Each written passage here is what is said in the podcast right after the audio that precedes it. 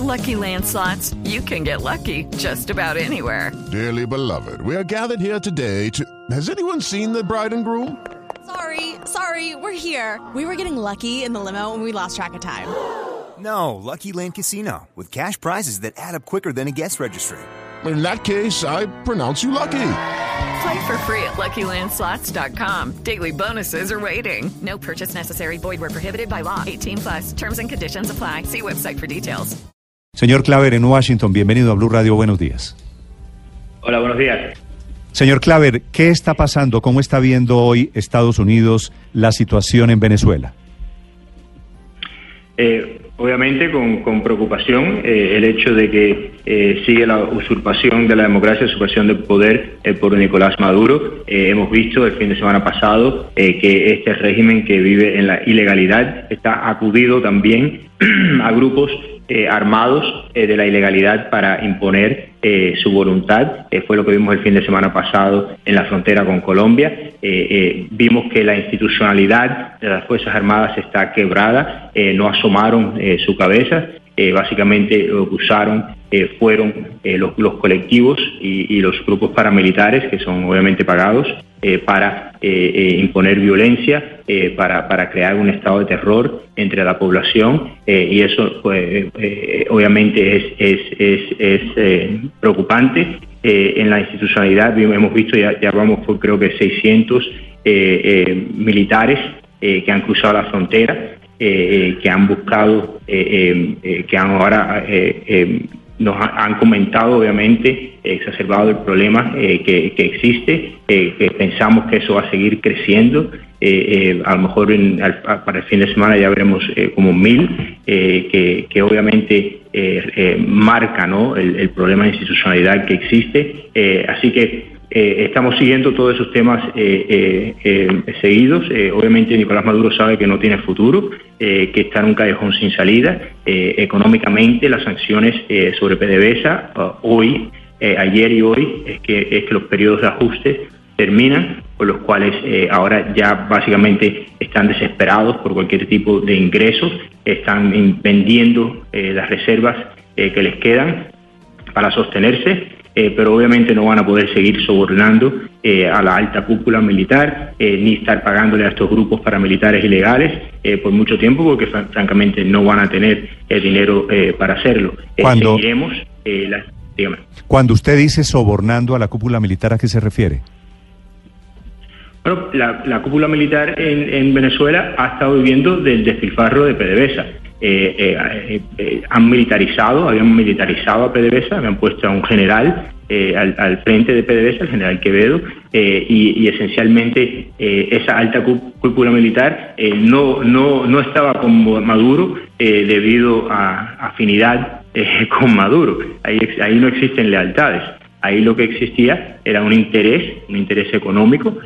Todos ellos eh, estuvieron eh, chupándose el dinero de PDVSA, poniéndolas en cuentas en el extranjero. Eh, eh, el pueblo de Venezuela obviamente eh, no vio un kilo eh, de los miles de millones que PDVSA ha estado produciendo porque ha estado viviendo en una miseria. Así que mientras el- la población ha estado viviendo una crisis humanitaria como la que nunca ha visto Venezuela, una crisis de refugiados como nunca ha visto el, hemisferio occidental, un grupo eh, de generales y un grupo eh, de, de- de personas afín a Nicolás Maduro se han Sí. estado robando miles de millones de dólares, tienen a sus familiares en el exterior, eh, viviendo un- un- una vida burguesa en el exterior mientras eh, eh, eh, mantienen al pueblo en la miseria. Sí.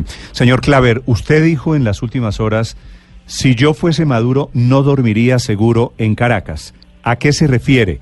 Esto tiene, es una amenaza desde Estados Unidos, es revivir de una manera diferente el tema de una intervención militar contra Maduro. No, simplemente que no, no, eh, eh, nadie en su círculo le es afín. Ahí, ahí no existen lealtades. Lo hemos visto, lo hemos comprobado, eh, que al fin y al cabo todo el mundo eh, a su alrededor y en su entorno eh, eh, tiene sus intereses económicos, sus intereses personales. ahí no existe ideología, nadie, nadie, ahí no existe un culto a Nicolás Maduro. Existen varios matrimonios de conveniencia eh, y al eh, los intereses económicos y los sobornos eh, terminar, obviamente la intriga de Palacio va a sobresaltar y obviamente Nicolás Maduro no tiene en quién, en quién caer que es verdaderamente leal a él. Sí.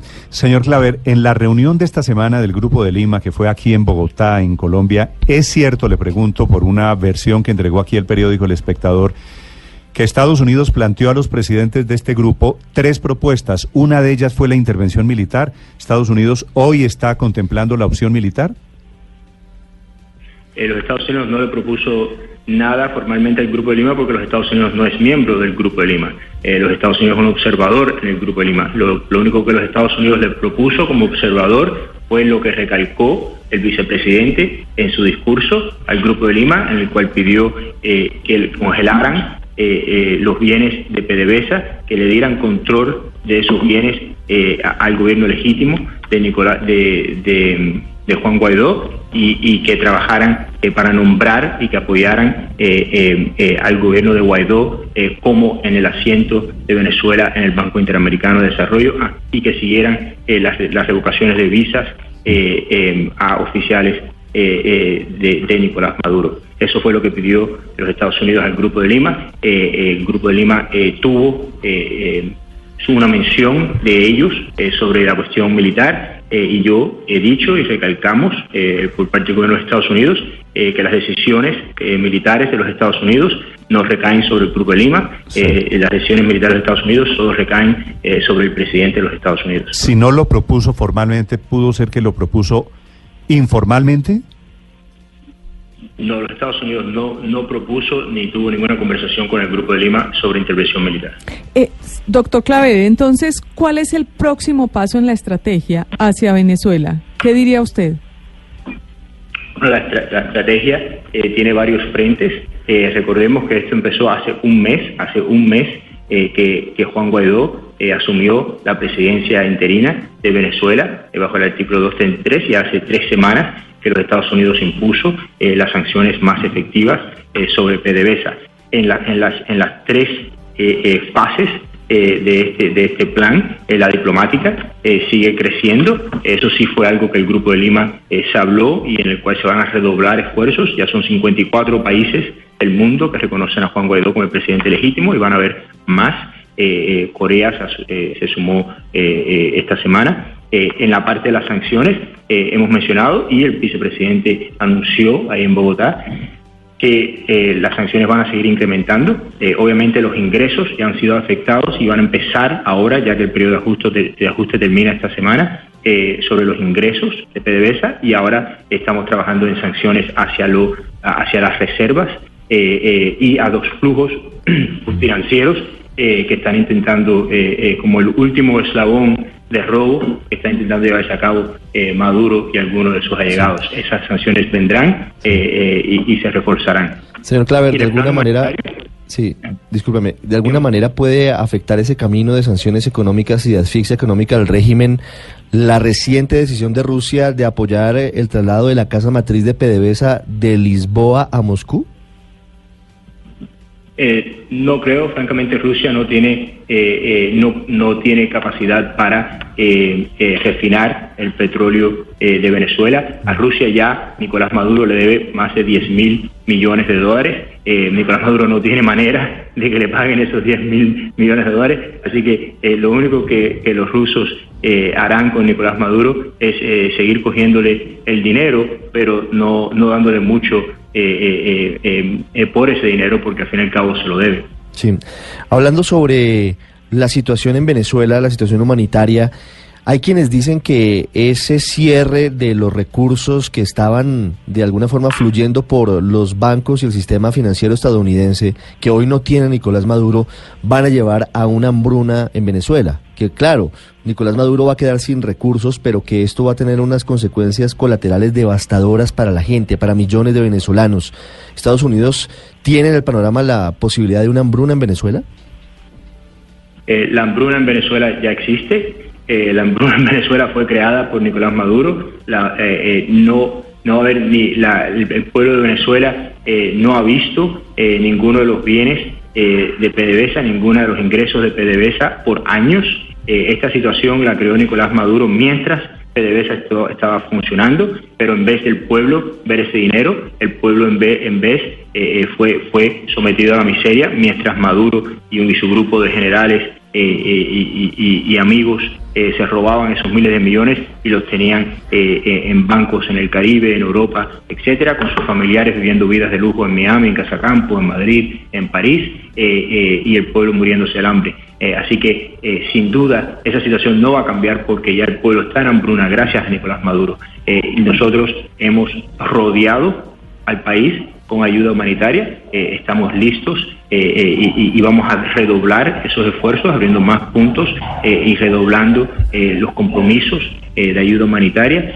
simplemente lo único que hay que hacer es permitir que esa ayuda humanitaria entre. y el hecho de que estemos hablando de hambruna y de, y de, y de, y de ayuda humanitaria a Venezuela, que es el país eh, con más reservas de petróleo en el mundo, un país que tiene todos los recursos para ser un país próspero, para ser francamente el país más próspero de, de la región, es una ridiculez. Sí, señor Clave. Es ilógico. Sí, pero a pesar de los avances diplomáticos que usted menciona, hay mucha gente que dice, no, pero Maduro sigue ahí, pareciera que, que, la, que estuviéramos en una bicicleta estática. ¿Ustedes qué cálculos tienen? ¿En qué momento las sanciones económicas deben empezar a afectar al régimen?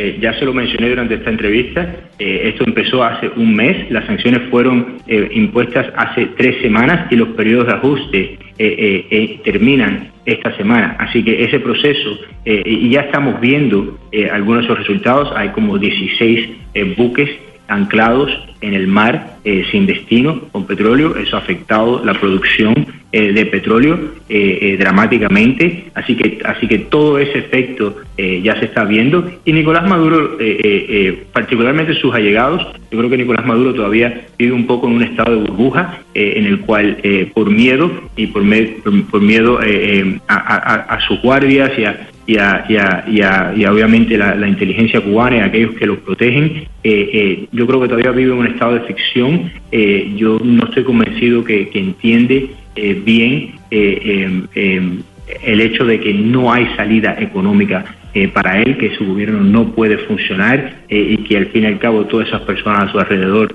se le van a virar. Mm. Quiero preguntarle desde Washington, si algo le pasa a Guaidó, ¿la respuesta de los Estados Unidos será del mismo calibre que si fuera una agresión a un ciudadano estadounidense? Eh, la reacción internacional eh, eh, será no solamente de los Estados Unidos, pero de los 54 países que lo reconocen y de aquellos que se han mantenido neutral. estamos hablando de una agresión hacia un presidente legítimo, eh, lo cual obviamente tendrá muy serias consecuencias eh, por parte de los Estados Unidos y la comunidad internacional eh, y por nosotros, yo lo he dicho y lo recalco, y ayer lo dijo también la subsecretaria de Estado en viaje a Brasil, que no solamente sería un error, pero a lo mejor, a lo mejor sería su último error. Sí. Señor Claver, una pregunta final. En todas las guerras, en todas las confrontaciones bélicas o diplomáticas, suele haber un término que usted conoce mejor que yo, que son los back channels. Unos canales a través de los cuales se permite una interlocución entre enemigos. Pasó así en la Guerra Fría, pasó así en grandes conflictos. ¿Estados Unidos tiene alguna comunicación con Maduro? ¿Están dando alguna salida diferente a la militar con Maduro? Eh, constantemente nosotros hemos dicho desde el principio que estamos dispuestos a, dialogar, sobre el cómo, cuándo y a dónde, eh, sobre la salida de Nicolás Maduro y sobre la salida de aquellos de sus allegados, eh, que se acojan a la amnistía que ha ofrecido el presidente Guaidó, que se acojan a la oferta que nosotros hemos hecho de eliminar ciertas sanciones hacia ellos. Esa oferta sigue sobre la mesa y sí hemos tenido conversaciones con, con un amplio eh, eh, grupo eh, de personas allegadas a Nicolás Maduro a todos niveles y se recalca siempre la oferta. el cómo, cuándo y dónde de la salida, estamos dispuestos a negociarlas, que se acojan a la amnistía, que se acojan a nuestra oferta y, que, y que Venezuela pueda ser un país democrático y próspero sin esta usurpación. ¿Cuba, señor Claver, está jugando algún papel en este momento de crisis de Venezuela? Sí, un papel muy negativo. Eh, Cuba actualmente eh, sigue fomentando, eh, es, parte, la, sí, estemos claros, si el gobierno cubano y el aparato militar de inteligencia cubana no estuviera eh, con Nicolás Maduro, ya Nicolás Maduro no existiera. Eh, Cuba es responsable de no solamente eh, mantener a Nicolás Maduro ahí, pero de su protección del aparato de inteligencia contra inteligencia que está persiguiendo, torturando a, oficiales militares que se han virado hacia Nicolás Maduro, el aparato de vigilancia que existe. Así que el, aparato de totalitario que Cuba ha usado para reprimir a su población eh, eh, en, Cuba es el mismo que le ha ofrecido y que está llevando a cabo en Venezuela eh, para que Nicolás Maduro siga usurpando el poder. Así que sí, no solamente están involucrados. Y siendo un jugador tan importante Cuba, dentro de la estrategia se ha pensado en acercarlo, en dialogar con ellos para que ayuden algo o en algún tipo de sanciones hacia Cuba. Eh, por eh, muchos países eh, eh, se han acercado al gobierno cubano para pedirles que, dejen de apoyar la usurpación y la violencia que están apoyando en Venezuela. El, gobierno cubano siempre actúa renuentemente, al fin ven esto como una cuestión existencial para ellos mismos y, por eso van a hacer todo lo posible por ayudar a Nicolás Maduro de cualquier manera eh, que sea posible. Eh, sobre las sanciones eh, y sobre otras medidas, absolutamente, los Estados Unidos está trabajando en, sanciones y otras medidas hacia el gobierno cubano y también le hemos pedido y le hemos plantado, eso sí, le hemos plantado en varias ocasiones al Grupo de Lima, que ellos también, que hay que empezar, todo el mundo lo sabe, es el peor secreto del mundo, pero hay que aplicarle eh, un poco más de responsabilidad y presión al gobierno cubano eh, por el papel que está jugando eh, tan negativo y tan desafortunado en Venezuela. Escuchan ustedes desde Washington a don Mauricio Claver, que es el director de Asuntos del Hemisferio Occidental en el Consejo de Seguridad de los Estados Unidos, el hombre responsable de la política de Cuba y de Venezuela. Señor Claver, un gusto saludarlo. Gracias por estos minutos para los oyentes de Blue Radio. Bien, muchas gracias.